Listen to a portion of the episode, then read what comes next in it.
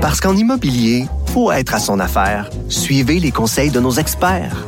Via Capital, les courtiers immobiliers qu'on aime référer. Bonne écoute. Pour elle, une question sans réponse n'est pas une réponse. Geneviève Peterson. Cube Radio.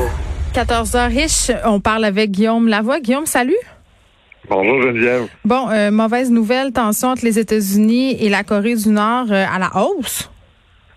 Oui, ben ça c'est un peu comme euh, ça varie tout le temps là. On- Le baromètre bouge. C'est ça. C'est on est amis, peut-être, on verra, on n'est plus amis, mais tout ça c'est un peu de la frime. Là. Il y a cette sorte de discours, mais ça fait partie la- les relations avec la Corée du Nord. Mhm. de- de- de- il y a des enjeux pas éternels, mais qui traversent les et les partis. Ben oui. exactement ça. là. Puis excuse-moi, je veux pas t'interrompre, mais j'avais l'impression que sous l'égide de Donald Trump, la relation entre les États-Unis et la Corée du Nord s'était euh, améliorée.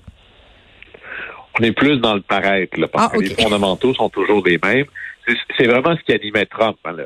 Il était obsédé par l'idée d'avoir un sommet avec le leader nord-coréen Mhm. pour la fameuse photo. C'était ça qui était le but. Mais à la fin, la Corée du Nord, ce qu'il faut savoir, c'est que c'est un enjeu extraordinairement compliqué. C'est comme une espèce de toile d'araignée. Par n'importe quel bord que tu prends ça, ça fait bouger un peu tout le reste. Alors, la Corée du Nord est née avec les années 50 euh, parce qu'il y avait la Corée qui était divisée en deux. C'est un peu la suite du message ou du pattern de la guerre froide. Mhm. Même chose au Vietnam. Alors, le Sud, ami de l'Ouest, le Nord, ami du monde communiste. Et contrairement euh, au Vietnam, il n'y a pas eu d'accord de paix entre le Nord et le Sud. C'est un armistice. On a juste dit, bon, ben, on arrête de se tirer dessus. Mais on est toujours dans un état de guerre. Et la Corée du Nord, on- c'est aujourd'hui le pays le plus fermé sur la Terre. À peu près pas de, de contact avec l'extérieur. 26 coupes de cheveux possibles. Et, et encore, euh, c'est une dictature totale, odieuse, euh, maléfique. Si le mal existe, il est incarné dans le régime nord-coréen. Euh, le traitement réservé à la population là-bas, euh, qui, à cause que le pays est tellement sous-développé, des millions de morts à cause de famine, on est là, là. Alors, à côté de ça, le, le goulag est un club med, là. Et ce qu'on voit, c'est que c'est un régime qui survit essentiellement uniquement parce qu'il est euh, approvisionné, soutenu par la Chine.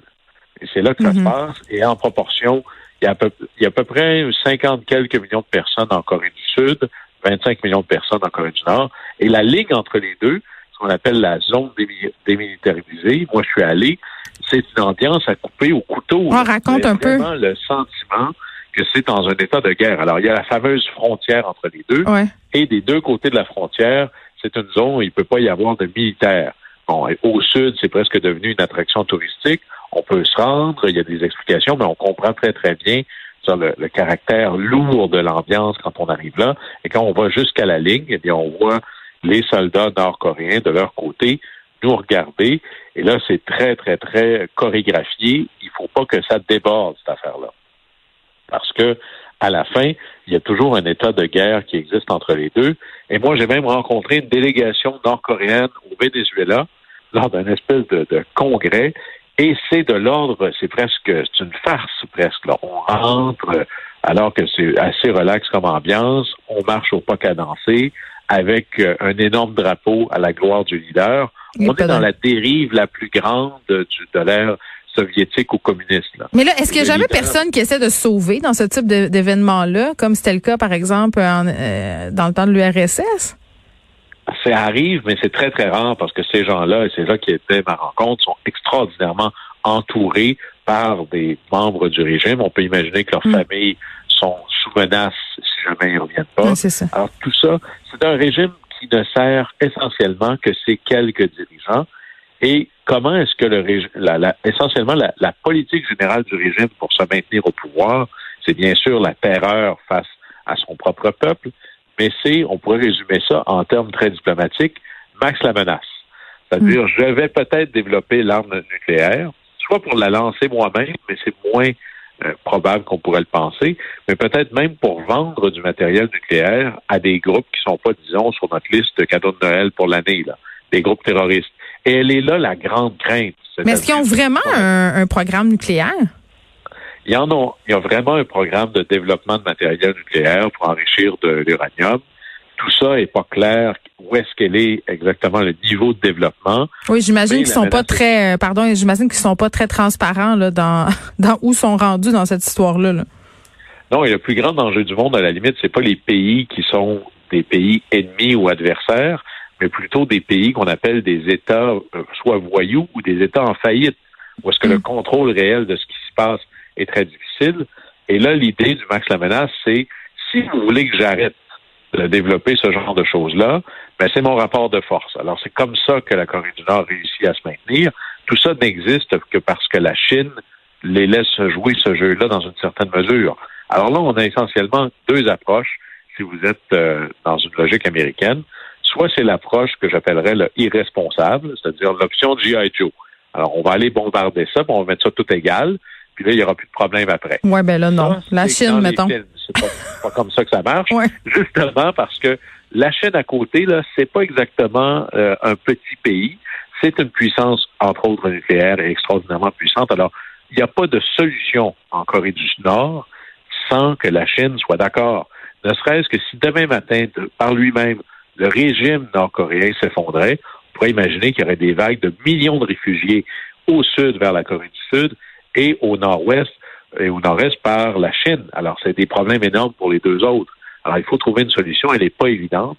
Et à date, la solution a toujours été, ben, on va vous payer, on va vous donner de l'argent et de la nourriture, soit directement ou par l'ONU, en échange que vous abandonniez vos programmes pour enrichir euh, de l'uranium, par exemple. Hmm. Et ça a toujours été ça. Puis là, en échange, il va y avoir des inspecteurs. Et là, à tout bout de champ, ben, la Corée va dire, ah ben là, euh, on n'est pas d'accord avec ça, faites pas d'inspecteurs, donnez-nous un peu plus. Alors, on joue toujours dans ce jeu-là. quand vous voyez des déclarations abracabrantesques de la sœur du, leader ou de lui-même en disant si les États-Unis veulent dormir sur leurs oreilles, vous êtes mieux de vous tenir tranquille. Il y a beaucoup de braggadocio là-dedans, mais à la fin, c'est un programme extraordinairement épineux, compliqué. La rumeur veut que lorsque Barack Obama, qui était le président sortant, a rencontré Donald Trump, il lui a dit voici un des enjeux majeurs que nous avons. Et c'est à peu près ce que W. Bush avait dit à Obama dans leur rencontre de transition aussi. Ça fait partie des problèmes serait dans la haut de la liste des hmm. problèmes les plus épineux que confrontent les présidents américains ces temps-ci. Hmm, oui, puis il reste à voir comment euh, Joe Biden va gérer tout ça. Euh, sur une note plus positive, Guillaume, une première autochtone euh, au cabinet fédéral de Biden par ailleurs. Ça vient de se passer hier, en fait. Alors, c'est Deb Haaland. qui est-elle? Elle a 60 ans, fille de deux parents militaires, donc elle a vécu à peu près un peu partout aux États-Unis et une carrière euh, comme administratrice publique, on pourrait dire, parce que c'est une autochtone, alors une administration publique dans les communautés autochtones au Nouveau-Mexique. Et par la suite, le Nouveau-Mexique est une terre naturelle pour les démocrates, surtout depuis un certain temps. Elle s'est impliquée dans le Parti démocrate. Elle est devenue même présidente du Parti démocrate du Nouveau-Mexique et a un peu remis le Parti démocrate sur les rails au Nouveau-Mexique. Élue au Congrès comme euh, représentante, donc députée fédérale, si on veut, en novembre 2018 et eux sont en élection deux ans. Réélus en novembre 2020, donc avant hier ou à peu près. Et là, alors qu'elle était en train de presque juste réaliser qu'elle venait de se faire élire, le président Barack Obama, euh, pardon, le président Biden l'appelle en disant J'ai une idée pour toi. Viens donc, euh, abandonne ton siège on vient de te faire élire et on va te nommer secrétaire, donc ministre, membre du cabinet, responsable du département de l'Intérieur.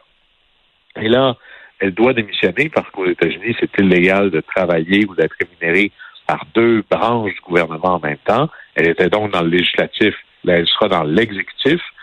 Et il faut expliquer par contre une chose, le, département de l'Intérieur ou le ministère de l'Intérieur, en parlance franco-française ou ailleurs dans le monde, ça veut dire quelque chose de complètement différent de ce que c'est aux États-Unis.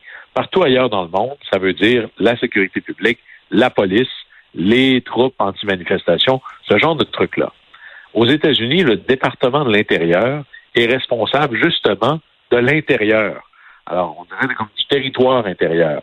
En gros, les parcs, les terres fédérales, les ressources naturelles qui s'y trouvent, et surtout les relations avec les territoires autochtones, les territoires gérés de manière autonome par les tribus ou les groupes autochtones, dépendamment des, États.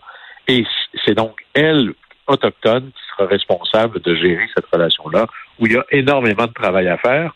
Mais c'est pas ça qui sera la, la, la Oui, ça sera quoi le Oui, c'est quoi le, principal enjeu? Ça va être un enjeu d'énergie, parce que dans euh, voyons, Donald Trump, je vois la Barack, Donald. c'est vraiment vrai, Guillaume, là. C'est pas Biden qui est passé. on va y arriver. C'est que de cesser l'exploitation ou même l'exploration des ressources hydrocarbures sur les terres fédérales. Et ça, c'est quelque chose qui est passablement, euh, je dirais, controversé. Mais Joe Biden prévu, je l'ai eu là. Joe Biden a été élu là-dessus. Oui. Et elle sera comme ministre responsable de ces terres-là probablement celle qui sera au front le plus, parce que des projets, il y en a. Et à un moment donné, si on veut cesser d'exploiter l'hydrocarbure, ben, il faudra dire les ressources hydrocarbures dont on parle, on est peut-être mieux en, fin de course de les laisser dans la terre. Alors, c'est elle qui arrivera là. Alors, c'est une nomination historique, certainement. Elle a été élue au Sénat, euh, confirmée par le Sénat, 51 votes en faveur, 40 votes contre, et même des sénateurs, sénatrices en côte, celle de l'Alaska, et du Maine qui disait qu'il n'était pas très, très en faveur de sa candidature à elle, mais la, le symbolisme était tellement important, on va donner la chance aux coureurs à ce moment-là. Ben oui, c'est vrai que le symbolisme est très fort. Guillaume la voix. merci, à demain. À demain, au revoir.